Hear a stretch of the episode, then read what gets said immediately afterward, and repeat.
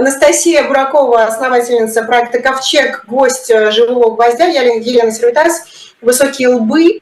Говорим сегодня о важном. И, Настя, привет. Елена, привет.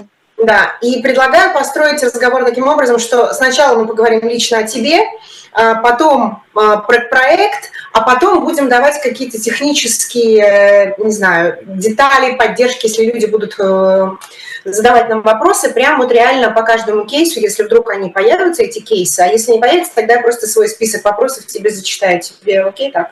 Договорились, согласна. Да. Смотри, у нас э, наши э, продюсеры, когда готовили наш эфир, на обложке написали основатель проекта. Э, я знаю, что очень многие девушки сейчас хотят в такие времена говорить основательница, авторка, редакторка. Тебе какая из этих, э, как, из этих представлений какой ближе? Не знаю, ты за феминитив или, или против, или тебе все равно? Я абсолютно нормально отношусь к феминитивам, и если человек представляется как основательница или авторка, я буду говорить в отношении этого человека так, но в отношении себя я феминитивы не употребляю. О, у меня тоже такая же история. Я прям, э, если я имею возможность, я говорю, что я журналист, а не журналистка. Ну, смотри, а, для тех, кто вдруг тебя не знает, если зайти к тебе в телеграм-канал, у тебя э, на нике написано Буракова for President. Это почему так? А, честно сказать, доступ к своему Инстаграму я потеряла больше года назад. Сразу после начала войны я была в Праге. У меня украли телефон с российской сим-картой, и техподдержка почему-то не пошла мне навстречу, не восстановила другими способами. Поэтому э, доступа к нему у меня нет. А, на самом деле это такое полушуточное название. Когда-то я занималась в России, когда жила выборами, а, помогала кандидатам на муниципальных выборах и сама хотела баллотироваться. Но понятно, что после 24 февраля 2022 года года все это не так важно, но поменять э, название своего аккаунта публичного в Инстаграме я уже, к сожалению, не могу.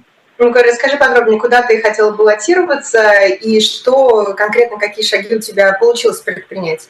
Но в 2021 году были выборы в Государственную Думу, но, к сожалению, на тот момент в России я уже постоянно не жила, потому что с начала 2021 года началась очень массированная атака на разные организации гражданского общества, не только политические. Если помните, как раз тогда штабы Навального после возвращения Алексея в Россию признали экстремистскими, и многие координаторы были вынуждены, волонтеры были вынуждены уехать из России. Но дальше атака продолжилась, в том числе на журналистов, на медиа, э, закрывали просто целыми как бы медиа-платформами, отзывали лицензии лицензии и так далее. А потом атака продолжилась и на организации, которые занимаются исторической памятью, и на правозащитные организации. Я координировала одну из правозащитных организаций и сама как юрист работала по делам, а, когда у людей были нарушены их базовые конституционные права. Поэтому из-за такой нависшей угрозы а, возбуждения уголовного дела по нежелательности я была вынуждена уехать из России. Ну, то есть у меня был такой немножечко фальстарт, чем массовая волна иммиграции после начала войны. Я была вынуждена уехать в 2021 первом. И касательно вопроса про Госдуму, это были такие задумки очень э, заранее, они не были как-то оформлены договоренностями или договоренностями с политическими партиями, поэтому это скорее было такое, как бы какие-то идеи, которые не находили пока реального плана воплощения. Ну, слушай, ты говоришь заранее, вот, например, Эммануэль Макрон, он с детства, он в два года уже решил, что он хочет стать президентом, о чем всегда говорила его бабушка. Поэтому, знаешь, твой Инстаграм, может быть, ты его восстановишь после войны, и, может быть, тебе он еще пригодится никогда не знаешь. А ты говоришь, что ты уехала из э, России, это был э, фальш-старт. Вот в тот момент, когда ты уехала, и когда вдруг э, повально люди начали уезжать, не знаю, повально, правильно ли это слово или нет, а ты сказала себе, ну, как здорово, что я вообще не дождалась этого кошмара, 24 февраля уехала раньше.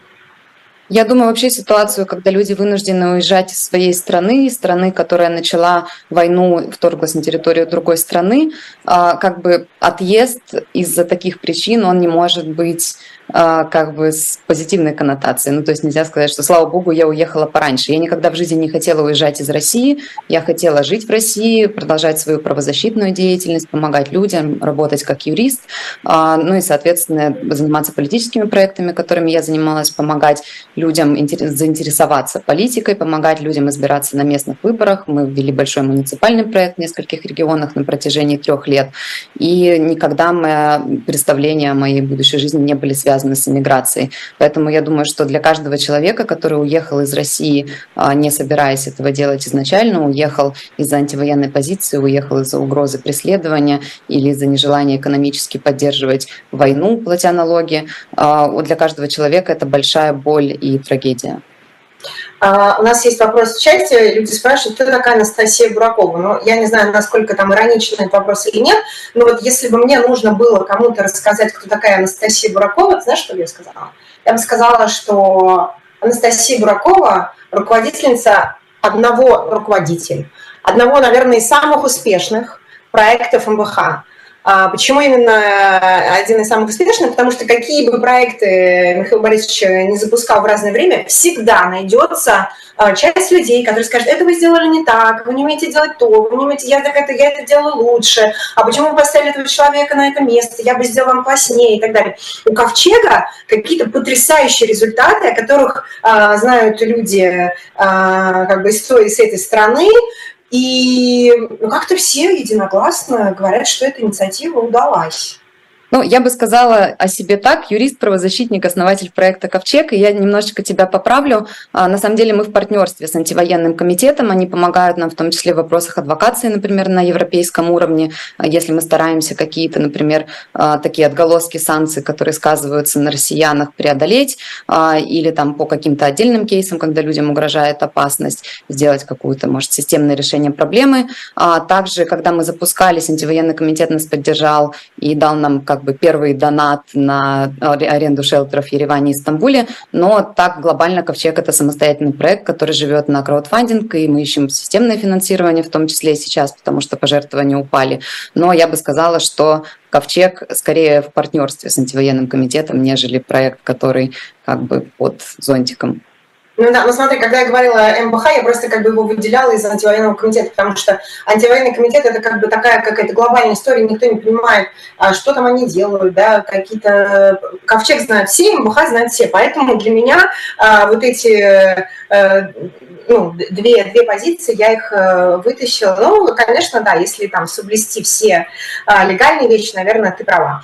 А, стоит говорить про это тоже. Смотри, если а, мы могли бы рассказать про KPI, то есть то, что ты хотела сделать э, в Ковчеге, и то, что у тебя получилось, и назвать какие-то цифры, опять же, тем, кто задает вопросы, о чем, собственно, Ковчег занимается. Есть ли какие-то вещи, которые мы могли бы сейчас в плане презентации не могу сказать, что у нас изначально, когда мы запускались, э, был какой-то KPI, потому что началась война. Я сама на момент войны жила в Киеве и уехала на несколько дней буквально там по рабочим делам в Литву. Я тогда работала в организации, которая не была связана с политикой. И а, для меня это стало шоком, для меня это стало потерей дома второй раз за короткое время. А, и я немножечко отошла от такого первого шока и непонимания, что же делать дальше. И а, буквально в памяти у меня всплыл Дом свободной Западной Беларуси в 2020 году после массовых протестов а, в связи с результатами подтасованными выборов президентских Беларуси. А, белорусы массово уезжали из страны, были ужасные репрессии, пытки и так далее в отношении тех, кто не, был, не поддерживал Лукашенко. И ребята сделали дом э, свободной Беларуси в Литве и, соответственно, помогали тем, кто уезжал, кто часто бежал вообще без документов, без денег, без чего-либо. И также оказывали помощь временным проживанием, адаптацией, изучением языка и так далее. И а, у меня сразу как-то всплыло в голове, что это достаточно неплохой формат помощи, который действительно нужен человеку. Если человек просто за один день собрался, уехал и как бы приехал в незнакомую страну, а у многих вообще, у многих россиян нет опыта поездок даже за границу. Ну, то есть у 30% населения России есть заграничный паспорт. А, поэтому как бы о чем говорить, люди, ну, конечно... Если его нет, и они никогда никуда не уезжали. Да, люди, люди растеряны, люди не знают, куда ехать, как себя вести, плюс э, сказывалась блокировка, например, карт российских, даже если у кого-то были небольшие накопления, то это невозможность воспользоваться деньгами.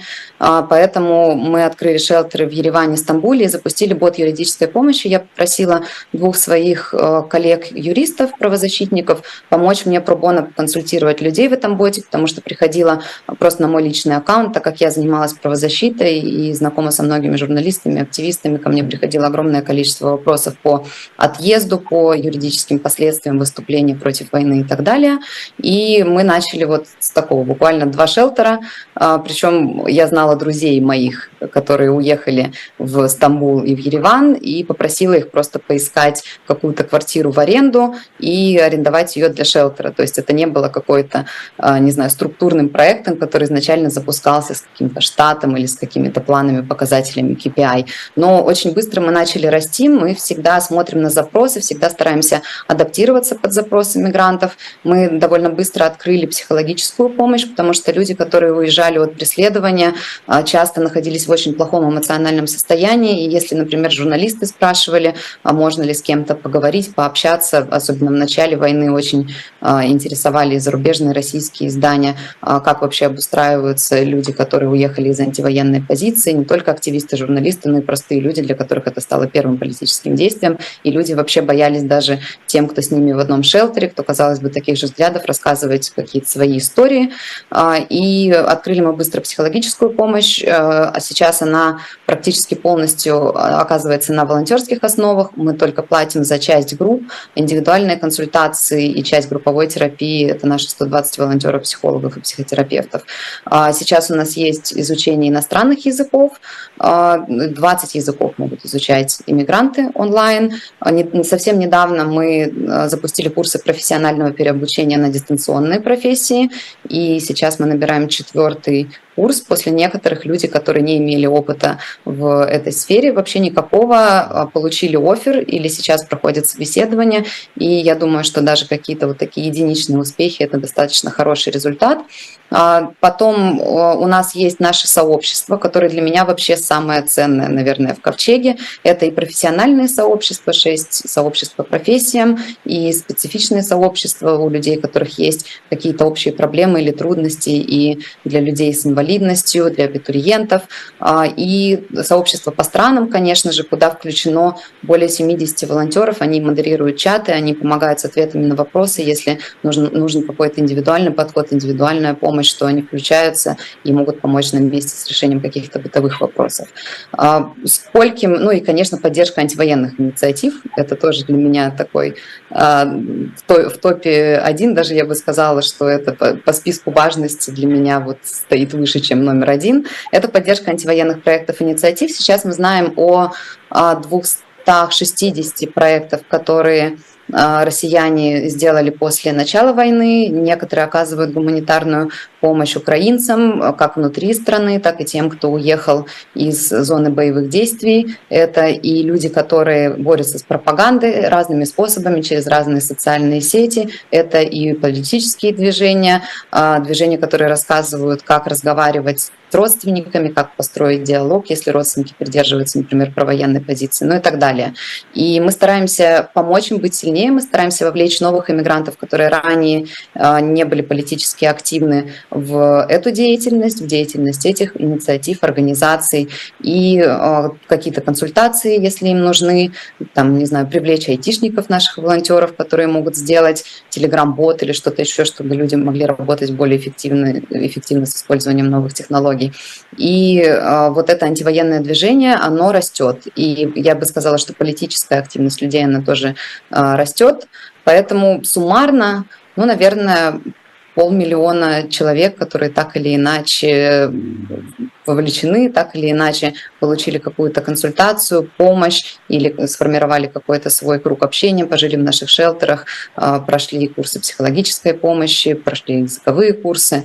Наверное, примерно так. Это понятно в разной степени вовлеченности. Кто-то, например, там разово спросил в боте какой-то совет или какую-то инструкцию. Кому-то а, мы помогали как бы более углубленно, например, диссидентам с получением гуманитарных виз в разные страны. Кто-то жил в шелтерах. В общем, уже я думаю, что невозможно посчитать, сколько людей прошли через ковчег.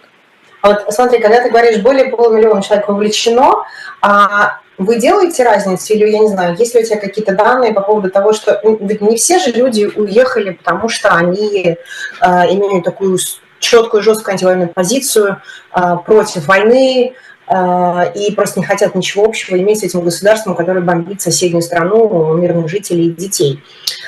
Есть люди, которые уехали, потому что им сложно вести бизнес, у них там, не знаю, карточки не работают, и э, им как-то комфортнее жить в какой-то другой стране, не знаю, там, в Таиланде. Четко антивоенной позиции у людей, которые, например, сейчас живут в Дубае, ну, она есть не у всех, скажем так. Я не говорю, что все, кто ехали в Дубай, это люди, которые просто э, искали какой-то комфортный выход, чтобы продолжать вести бизнес и так далее.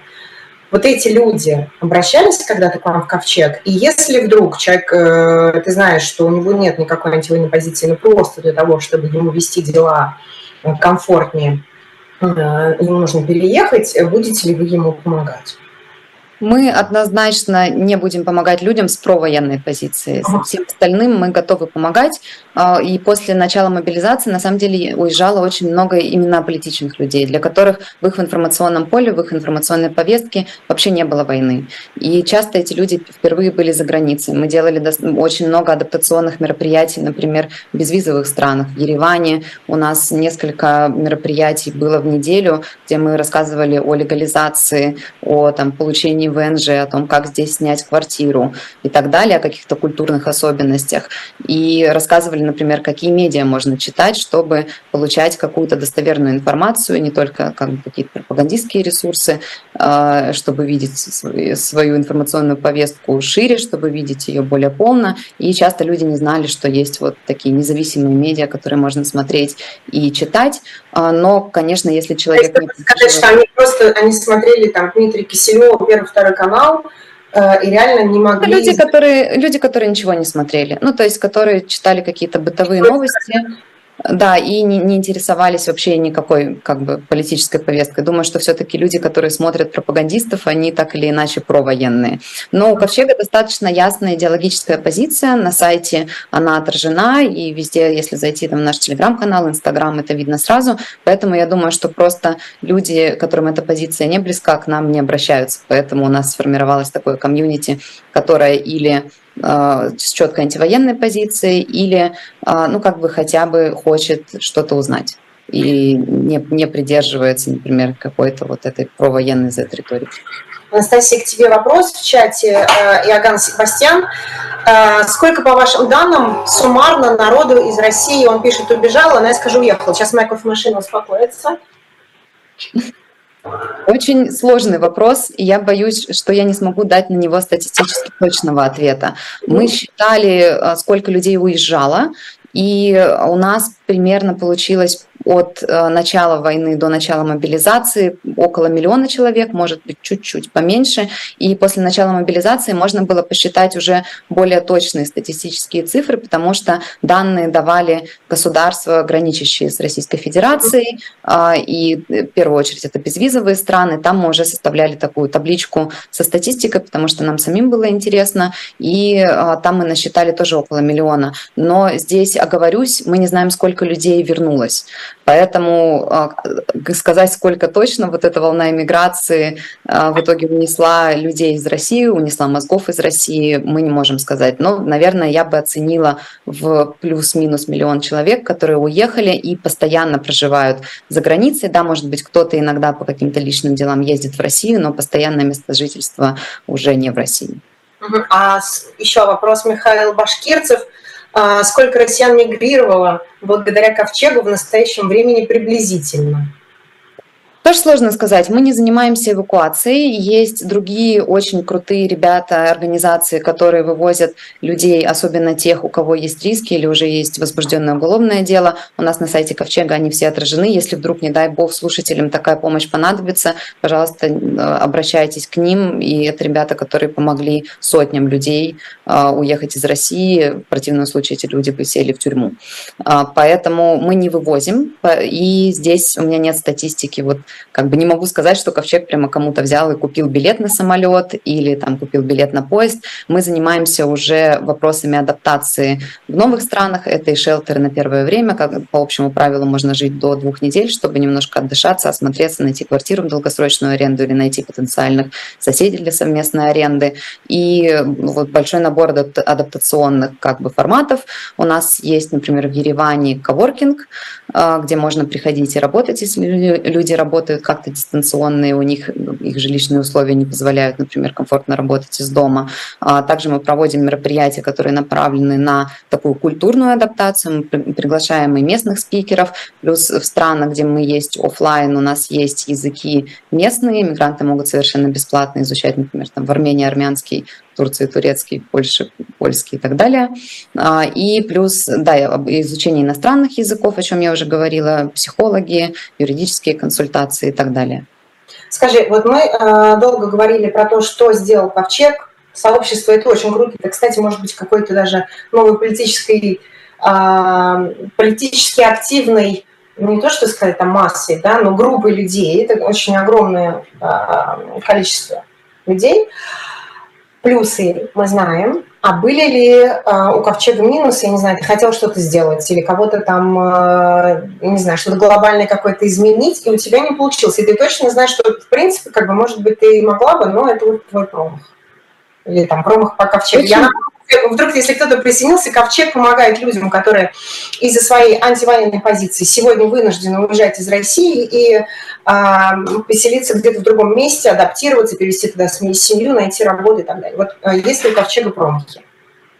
Очень сложный вопрос. На самом деле у нас было огромное количество планов, много волонтеров приходило с какими-то такими глобальными структурными идеями, например, сделать полноценный трек по поиску работы, собирать вакансии от компаний, которые готовы, например, принимать россиян с релокацией и так далее, а, где можно размещать резюме, например, россиян, которые ищут работу за границей, потому что, конечно, трудоустройство – это такой самый болезненный вопрос, я бы сказала, и, конечно, самый насущный.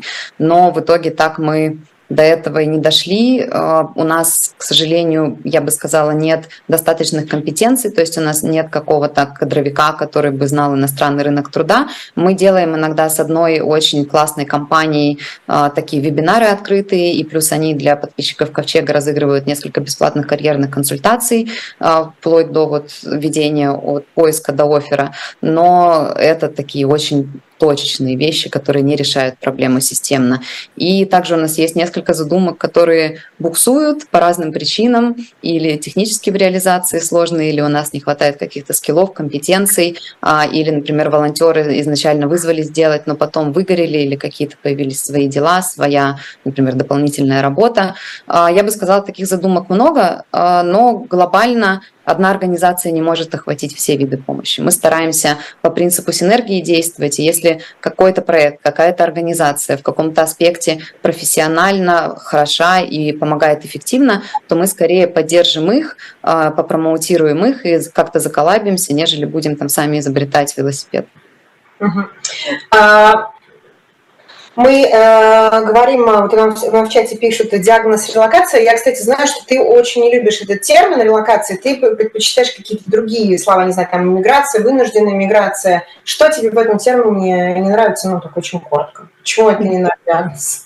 Для меня он какой-то искусственный, если честно. Я не помню, чтобы до 24 февраля 2022 года кто-то вообще употреблял релаканты или что-то еще. Все говорили иммигранты, иммиграция. И мне кажется, это термин, который больше э, отражает действительность. Ну, то есть это не люди, которые сменили место жительства из-за не знаю, того, что здесь более выгодная налоговая юрисдикция, а так у них выбор есть. А, это люди, которые уехали, потому что в своей стране они не нужны, в своей стране они враги народа, или э, э, их страна, наша страна, а, как бы на, на деньги, например, на налоги спонсирует покупку оружия и убийство украинцев. Поэтому я бы не сказала, что это релокация, это какое-то очень такое мягкое и, извините за такое просторечие, соевое слово, поэтому мы употребляем иммигранты.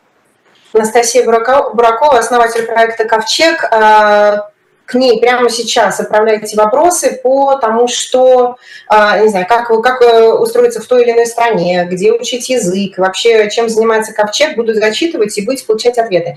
А тебе, кстати, был вопрос про сербский язык. Есть ли у тебя в проекте курсы, бесплатные курсы сербского языка?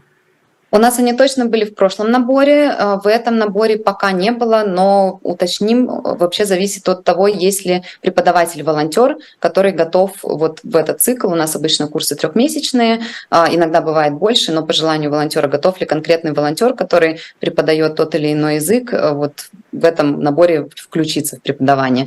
А, у нас около 120 преподавателей постоянно, как бы в постоянном взаимодействии, которые на волонтерских основах как раз формируют курсы и и э, сейчас пока точно не было сербского, но я уточню, может быть, кто-то из преподавателей, волонтеров есть, кто планирует в ближайшее время набрать такой курс. Угу. А обращаются ли люди в ковчег э, из Украины? Да, особенно когда только-только оккупировали территории, э, был большой поток беженцев с этих территорий, и часто людям не давали, например, там из Мариуполя не давали просто другого выхода, кроме как уехать в Россию или остаться под бомбежками. Поэтому много украинцев, которые не хотели уезжать, которые э, не хотели в Россию, оказались там, и э, мы в том числе помогали, консультировали людей, у которых нет документов никаких, не, например, они там потеряли их, потому что что не успели вообще собрать никакие вещи. А, есть такой серый паспорт, белый паспорт он называется, который могут получить родственники а, по доверенности, отправить в Россию, соответственно, человек по нему разово может пересечь границу. Этот механизм не был особо известен, и часто люди про него не знали, поэтому мы консультировали по тому, как уехать из России в Европейский Союз. А, для таких как раз людей это было очень актуально. Мы сотрудничали с организацией «Друзья Мариуполя», которая помогала на российско-эстонской границе, давала тоже такое временное пристанище, чтобы люди могли, когда пересекли границу, отдышаться, а, немного прийти в себя. И, конечно, достаточно много было вопросов по пересечению границы, как вести себя с пограничниками, потому что э, все мы видели эти ужасные новости и сообщения о там, фильтрации, о долгих допросах украинцев на границе, поиске там, татуировок на теле или что-то еще, которые мне понравятся. Поэтому достаточно много консультаций мы также оказывали по пересечению границы.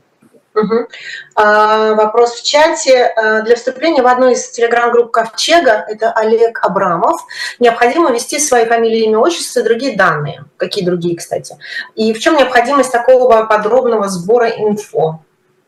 А, я думаю, что речь о проекте «Первым рейсом». Мы его запустили недавно, буквально пару месяцев назад. Это проект для тех, кто хочет а, в России после Путина принимать участие и в политической, и в общественной жизни, ну то есть быть активным и получить знания по разным интересующим их сферам. В первую очередь это э, необходимо для обеспечения безопасности всего комьюнити. Ну, то есть, условно, чтобы это не была какая-то токсичная среда, чтобы туда э, как бы не попадали провокаторы, чтобы самим же участникам было комфортно общаться. Мы проверяем социальные сети, э, смотрим не, например, как бы не поддерживает ли человек войну, не подписан ли он на какое-то огромное безумное количество Z-пабликов или что-то еще. А также мы просим описать кратко мотивацию участия в проекте и смотрим, насколько человек вообще понимает, куда он заполняет анкету. Но вот с этим, на самом деле, этот вопрос достаточно частый, и меня он немного вводит в ступор, потому что с марта 2022 года, когда мы проект запустили, мы также собираем данные и еще больше данных, например, на жилье, потому потому что когда люди живут в одном пространстве, то это как бы повышает риски каких-то конфликтных ситуаций или каких-то не очень чистоплотного поведения, э, не знаю, чего-то еще. И поэтому туда мы отбираем еще более тщательно. Но почему-то, когда это бесплатные виды помощи, то у людей не было никаких никогда вопросов, почему мы данные собираем. А, а, там такой... есть, вот, Олег написал, он говорит, что речь шла о группе по региональному бизнесу в Европе. А, ну потому что, да, я поняла, спасибо большое. У нас на самом деле для, в чате для айтишников, в чате для инженеров есть анкеты на вступление. И сначала, когда мы сделали профессиональные сообщества и сообщества бизнеса, мы не просили заполнять анкеты, но э, очень много приходило людей, которые приходили, например, просто ну, посмотреть, что тут происходит, и в итоге профессиональное общение превращалось в такой немножечко балаган, и люди не очень понимали, какие вопросы сюда можно задать, и э, спрашивали какие-то общие вещи по иммиграции, что немного мешало формированию профессионального комьюнити, поэтому мы сделали вот такие верификационные э, штуки, чтобы внутри комьюнити было удобнее, но по политике данных тоже неоднократно были вопросы, я на них в письменном виде отвечала. После обработки мы не храним данные, храним только электронные почты, чтобы сделать, например, рассылку, если у нас какая-то важная новость по сообществу или по какому-то аспекту деятельности. И в остальных случаях мы эти данные удаляем и, естественно, не храним там в каких-то онлайн-серверах, извините, эти почты или что-то еще. Они хранятся только на физическом носителе. Анастасия, давай э, чуть подробнее. Вот смотри, первым рейсом я не очень поняла. То есть это, это комьюнити для тех людей, э, которые что, заинтересованы э, в, не знаю, там, в участии в каком-то политическом России или в общественном после Путина, и, и, и, и что? Я, то есть я вот этот момент не очень поняла. Думаю, что зрители тоже наши не очень поняли. Чуть подробнее про первым рейсом. Вот кто туда поступает в этот чат, зачем и что, чего там можно ждать или там что-то, чему-то может научиться. Да, именно так, ты правильно поняла. И на самом деле последние 23 года путинский режим постепенно внушал, что политика — это что-то для там, каких-то маргиналов, активизм — это для маргиналов, сидите, занимайтесь своим делом, занимайтесь своим экономическим благополучием, не нужно сюда лезть, здесь специальные дяди в костюмах, которые все за нас решат. И, к сожалению, эта мантра повторялась постоянно и засела в голове у многих людей, очень талантливых людей, у людей, у которых есть профессиональный опыт, достаточное образование — и может быть какое-то на подкорке желание, но а, всем кажется, что как бы участие в политической жизни это не для них, а для каких-то специальных людей.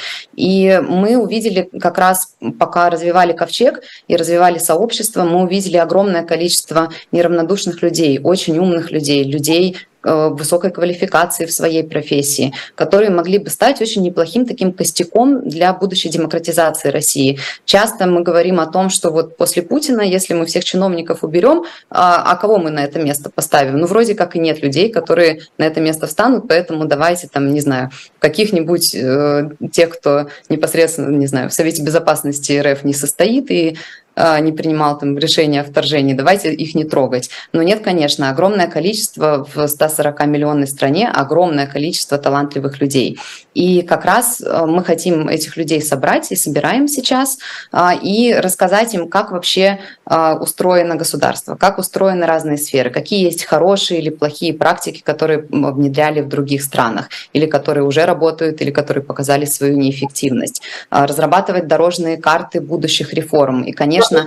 Давай сделаем пример. Вот теперь ты говоришь, хорошие и плохие практики. Ну, как, вот мне интересно про плохие практики. Про хорошие, конечно, многие слышали, не знаю, там прямая демократия, свобода, равенство, братство, э, не знаю, детский парламент, например, в Швейцарии. А плохие практики в других странах э, это, это, скорее всего, будет, я не знаю, страны бывшего СССР, э, Северный Кавказ, там Южный Кавказ, я не знаю, Средняя Азия, Центральная Азия. Или это в Европе тоже можно найти какие-то плохие практики, как ты говоришь? Ну, я бы не сказала, что, например, если мы берем Европу или США, то это как бы идеальный мир, в котором все выстроено вот так, так угу. как должно работать, и все дальше уже только там Господь. Конкретно, не знаю, там пару Ну, смотри, например, очень такой, приведу хайповый пример. Вопрос иллюстраций например, после там, какого-то авторитарного или тоталитарного режима. Мы часто слышим эту дискуссию и часто слышим мнение, что нужно вообще всех, кто имел какую-то принадлежность к государственным органам, к политической партии, которая узурпировала власть, нужно всех вообще иллюстрировать.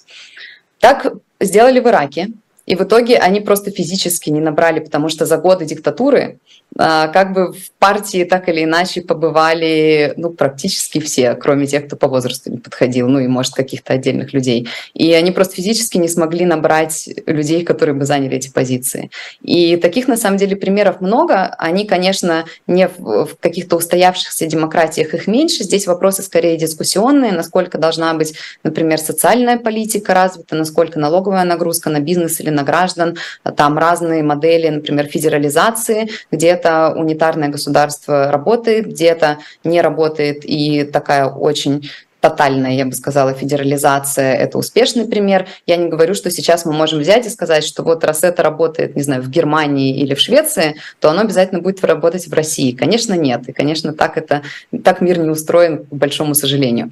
Поэтому э, изучение практик, знания, э, где, например, какой опыт удался, какой не удался, какой, например, например, по экономическим показателям выглядит неплохо, а по масштабам страны подходит и так далее, можно вырабатывать что-то свое для России. Это может быть не один проект. Ну, то есть, условно, какой-нибудь там социальной а, политики, налоговой нагрузки на граждан и бизнес могут быть несколько проектов. А, кто-то скажет, что нет, там люди, которые склонны больше к либертарианским взглядам, скажут, что нет, вообще государство тут нигде не должно участвовать, значит, давайте через НКО давать им какие-то там государственные гранты, остальное пусть они сами зарабатывают, и пусть они обслуживают, а государство себя эту ответственность снимет, и вообще не надо облагать бизнес налогами. Кто-то скажет, что модель северных стран больше по душе, потому что нет какого-то равенства, нет в мире совершенства, и даже если у людей равный доступ к образованию, то это все равно а, очень как бы разные разные уровни входа. У кого-то семья благополучная и могла дать что-то ребенку, у кого-то нет, и круг общения соответствующий, поэтому говорить там, не знаю, о тотальном равенстве мы не можем, даже если это равный доступ к тем или иным социальным благам и услугам. Поэтому здесь может быть несколько проектов. У нас, э, не могу сказать, что там не возникает внутри сообщества каких-то жарких споров на разные темы, но это плюрализм мнений, и я бы сказала, это то, чего мне хочется для будущей России, чтобы у каждой точки зрения, у каждой идеи были свои сторонники, были свои противники, и соответствующие представители той или иной идеи получали а, тот или иной уровень поддержки, который есть у этой идеи в обществе. Но это демократия, и я надеюсь, что когда-то у нас получится построить ее в России. Ты сказала про чиновников в костюме. Я сейчас сделаю небольшую рекламную паузу, потому что у нас сегодня не книги, а, к сожалению, или к счастью для кого-то, а одежда. Мы сегодня зовем всех в магазин «Дилетант» для того, чтобы купить э, новые брендовые футболки, на, на которых написано футболка, э, есть такая у нас, например, цензура запрещается, или э, есть футболка, на которой написано такой красный крест и зеленая стрелка аптека за углом, есть также футболка с культовой фразой Алексея Венедиктова «Будем наблюдать». И есть «Будем наблюдать с котиком». Заходите обязательно в магазин «Дилетанта» и покупайте себе футболки, которые уже примерили ведущие дилетанта и живого гвоздя. Вот. А у нас в чате есть вопрос к тебе, но я прочитаю вопрос. А вы пока заходите за футболками, 3000 рублей э, их цена.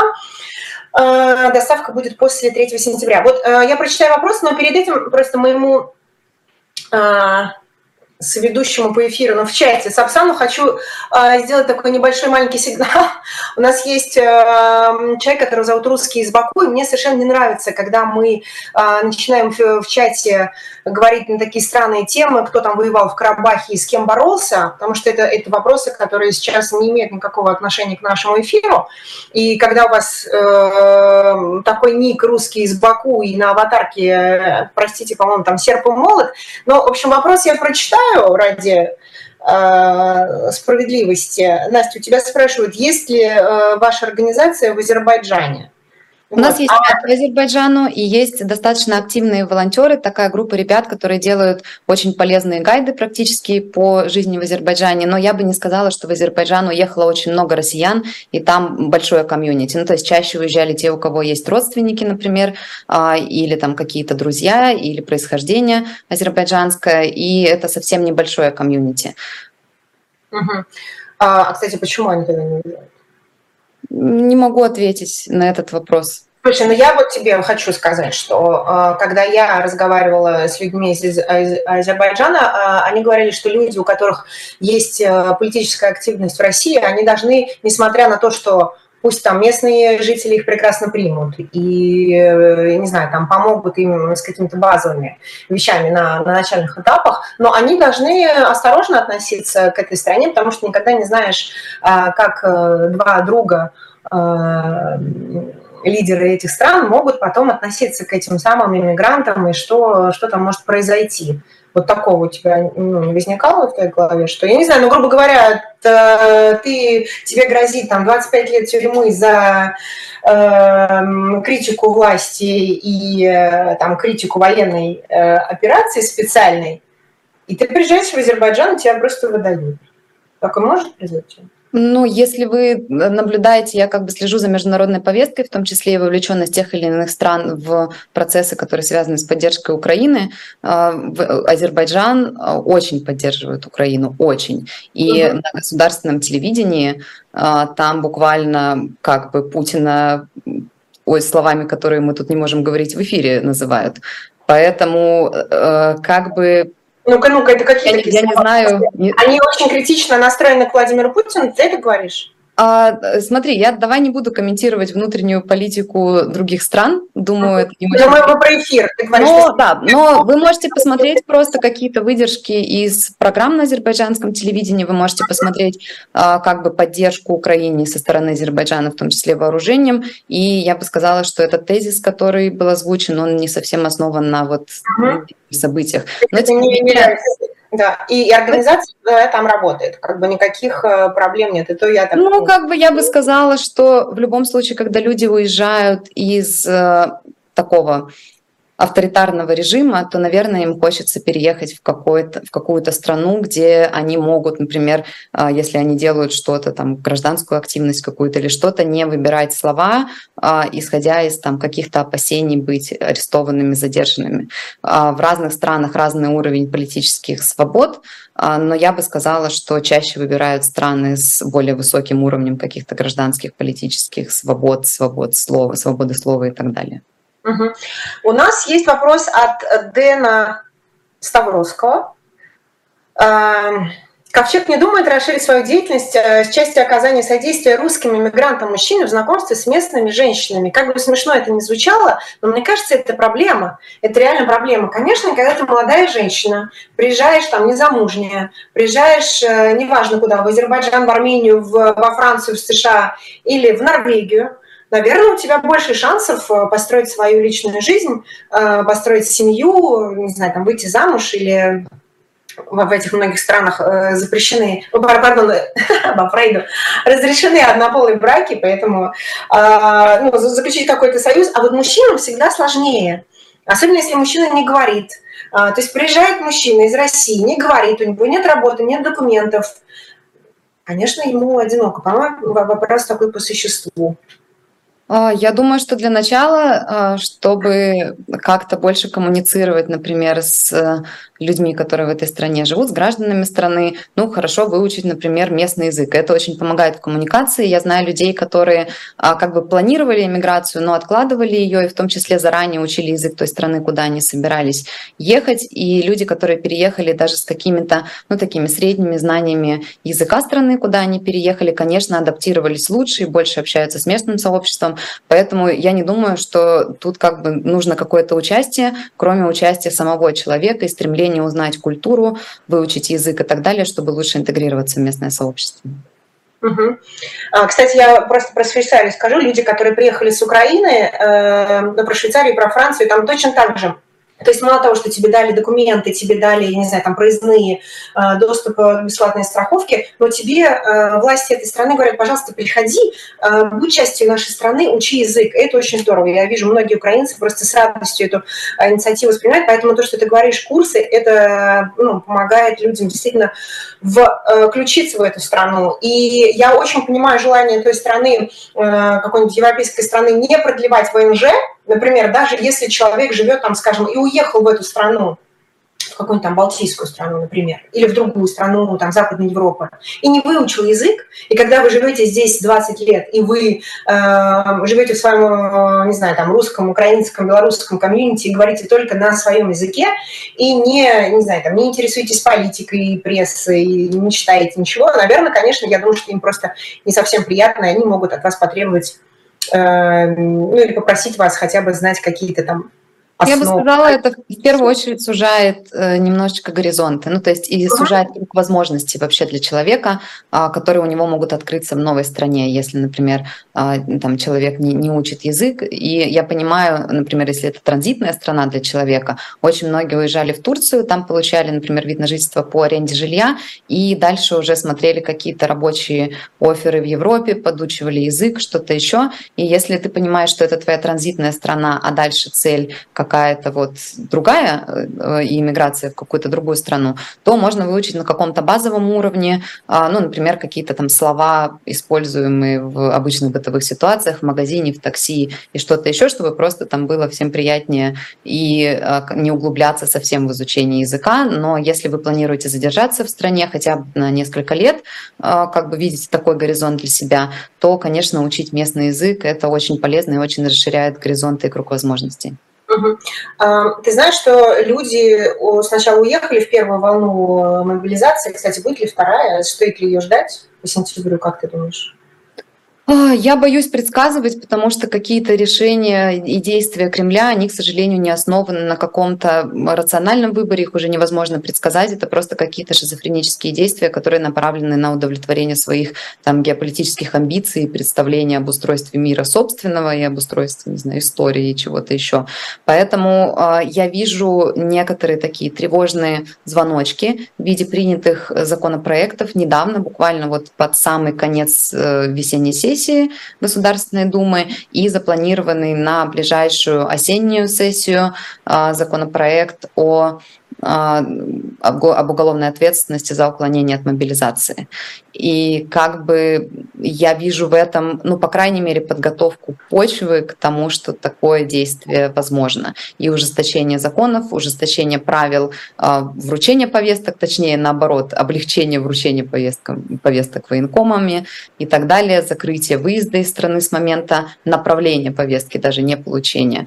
А, как бы насколько это будет рабочая схема и насколько они решатся на вот такой шаг, ну, увидим. Но, по крайней мере, я бы была всегда на чеку, особенно как бы если вы мужчина призывного возраста живете в России, и, например, если у вас нет возможности уехать за границу, эмиграция это, конечно, не универсальный совет. Нельзя просто всем сказать, ну вот вставайте и уезжайте. Разные обстоятельства, разное материальное положение, разные там возможности, например, э, видят люди для себя адаптироваться адаптироваться, даже какие-то психологические барьеры. Поэтому можно, не знаю, сменить место жительства внутри страны и переехать в какой-то другой регион и в город, если вы живете особенно в Москве или в Санкт-Петербурге, в город, где так хорошо не работает система распознавания лиц, какие-то небольшие города, если у вас есть такая возможность не жить по адресу регистрации даже в пределах одного города, если такой возможности нет, ну и так далее. То есть предпринять какие-то меры, которые могут вас физически обезопасить, потому что даже вот эти административные штрафы, штрафы или уголовная ответственность,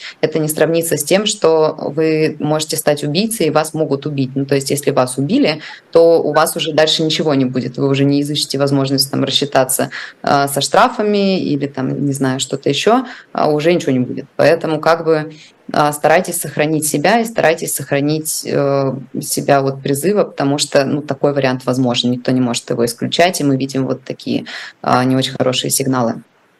У нас в чате вопрос насчет курсов языка, как, какие возможности, есть ли дистанционно выучить язык или группы, и все, или все самостоятельно учить. Обязательно подписывайтесь на Ковчег, там реально идут наборы, вы заполняете анкету, да, по-моему, так, Настя, и э, вы э, доказываете свою мотивацию, и дальше учите язык дистанционно в том числе.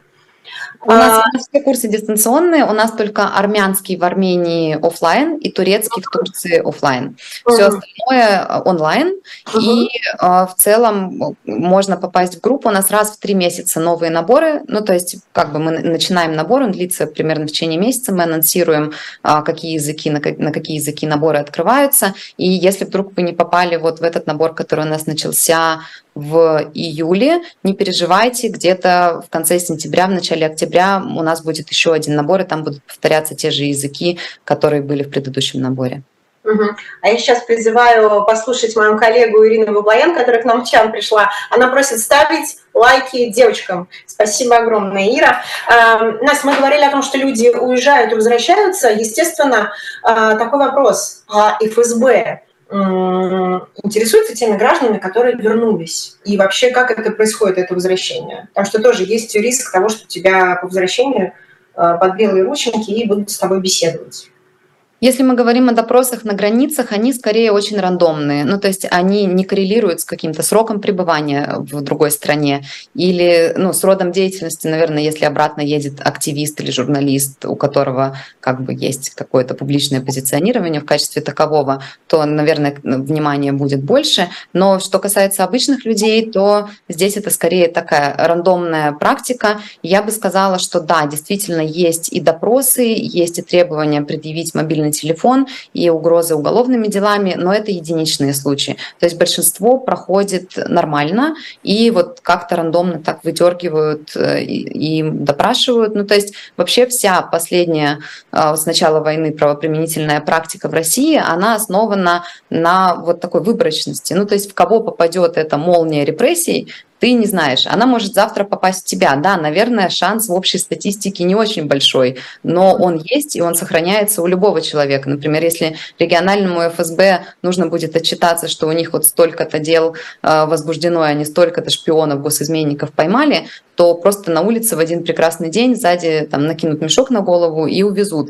Да, конечно, процент этого небольшой, но он есть и сохраняется у каждого человека. И в этом страшна вот эта выборочность правоприменения и отсутствие правосудия в том, что если эта молния ударит вас, то дальше уже никто не сможет помочь, не на что будет рассчитывать.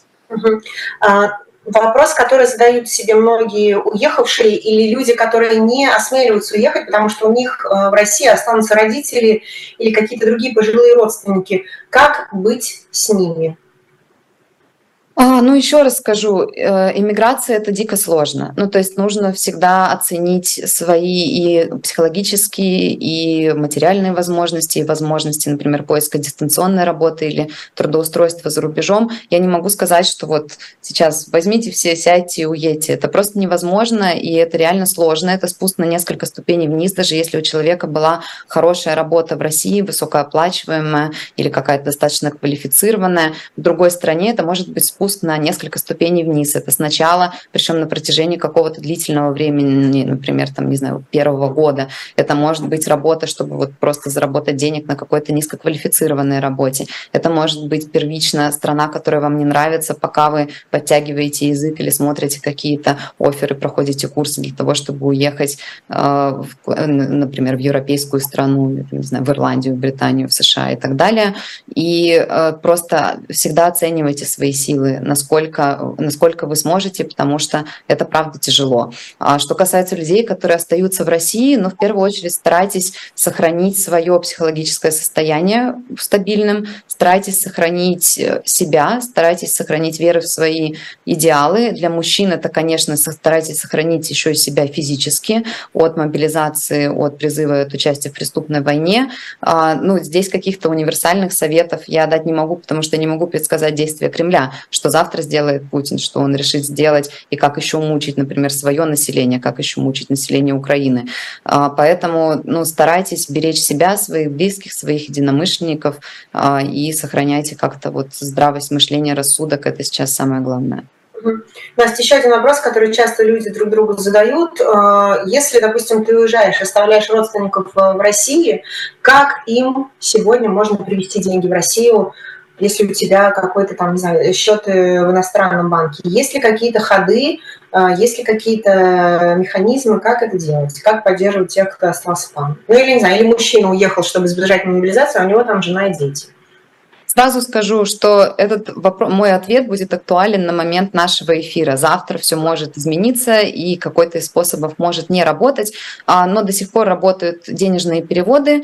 Это золотая корона в первую очередь, как самая распространенная, и вы можете из там, большого количества стран переводить денежные суммы в Россию. Это будет суммы обычно в пределах там за одну транзакцию в пределах 2000 долларов, но там достаточно такие большие комиссии, они могут достигать, например, и там, 30 долларов за транзакцию, но тем не менее есть возможность в любом случае это делать. Конечно, криптовалюта. И не думайте, что криптовалюта это что-то сложное или что-то вообще непостижимое. На самом деле в этом достаточно легко разобраться. И мы в Ковчеге публиковали инструкции по пользованию криптовалютами. И у нас есть выложено на сайте записи вебинаров, в том числе у нас а, специалист как раз по крипте рассказывал для такого начинающего уровня, как начать пользоваться этими инструментами. Это совсем не сложно, а, это тоже способ. А это не подойдет, скорее всего, я думаю, что это как бы, это да, это людям молодым, например, жене, да, я согласна, но вот, я не знаю, там родителям, наверное, по крипте сложно будет что-то передавать. Ну, я скажу, что самый, ну, и SWIFT на самом деле для неподсанкционных банков, он работает не из всех стран, вот, а, но из некоторых, например, Райфайзенбанк, он не под санкциями, и поэтому у него, например, SWIFT переводы работают. Но второй вопрос, что не каждый заграничный банк будет с этим связываться. Ну, то есть это могут быть ограничения на стороне а, конкретной финансовой организации за границей. Поэтому можно почитать, например, а, смотреть апдейты, какие банки в каких странах все еще могут работать, например, теоретически с Россией вот по SWIFT переводам. И еще, ну, конечно, старая добрая наличка и российские карты. Вообще самый, я бы сказала, распространенный способ среди иммигрантов – это спрашивать в чатах, нужно ли кому-нибудь, там, не знаю, 200 а, долларов, а, а мы вам сейчас уже сколько это, 20 тысяч рублей, 20 тысяч рублей на российскую карту. Ну, вот это, наверное, самый распространенный способ. Еще быстро хочу два вопроса успеть тебе задать. Есть ли представительство в Шотландии, спрашивают у нас у нас, по-моему, минута до, до конца. А, к сожалению, в Шотландии он, у нас э, нет какого-то представительства. Да. Я бы сказала, что там особо как это нет активных волонтеров, кто бы нам писал. Но если вы такой человек, напишите нам, пожалуйста, в Ковчег Help, это аккаунт координатора волонтеров, и чего-нибудь попробуем сделать вместе. Ага, окей. И еще один вопрос. Что делать, все говорят про айтишников и каких-то толстосумов, по-моему, так там звучало. А что делать с каменщиком, водителем, потому что они же тоже бегут? Есть какой-то совет? Очень коротко попробуем. Э, зайдите, посмотрите. У нас недавно был вебинар со сварщиком, который рассказывает, как вообще он искал рабочий офер, какие страны принимают рабочие специальности, где есть такие вакансии. И более того, у нас были несколько подборок как раз от кадровых агентств, которые занимаются трудоустройством россиян за рубежом, как раз какие страны, какие какие требования есть для рабочих профессий. Эти материалы есть у нас, зайдите, найдите в поиске по каналу. Угу. А, еще вопрос, который задавали, как уехать без паспорта и без денег? Ох, очень. Мы даже делали как-то с таким заголовком, как уехать без денег и паспорта. И в комментариях нам писали, ну вот этот совет, сделайте паспорт и накопите деньги. Вот. Э, но без загранпаспорта можно уехать в Армению, в Казахстан, например, Кыргызстан. Э, тоже вариант, но для тех, кто политически активен или публично высказывался, к сожалению, сейчас стала не очень безопасная страна. Э, ну, точнее, все эти страны и так с поправкой на то, что ситуация может измениться, но тем не менее. И там уже делать э, в дипломатическом представительстве российском новый заграничный паспорт. Это возможно сделать за границей. Это вариант. Если у вас нет загранпаспорта, но вы хотите уехать сейчас и опасаетесь, например, что в сентябре будет новая волна мобилизации. Что касается денег, ну, в Армении, в Казахстане даже без знания местного языка можно найти работу. Это будет неквалифицированная работа, но, как шутят у нас ребята, которые жили, чтобы в Казахстане найти работу, достаточно просто выйти из дома. А, поэтому на первое время можно заработать так и параллельно смотреть какой-то трек на будущее. Спасибо огромное. Это Анастасия Буракова, основательница проекта «Ковчег». Я Елена Сервитас. Увидимся в следующую субботу. Настя, спасибо тебе огромное за ту работу, которую ты делаешь. Обязательно идите в «Ковчег», ищите все чаты. Вопросы, которые вы задавали, наверняка там уже есть ответы в этих чатах. Спасибо огромное. Спасибо большое.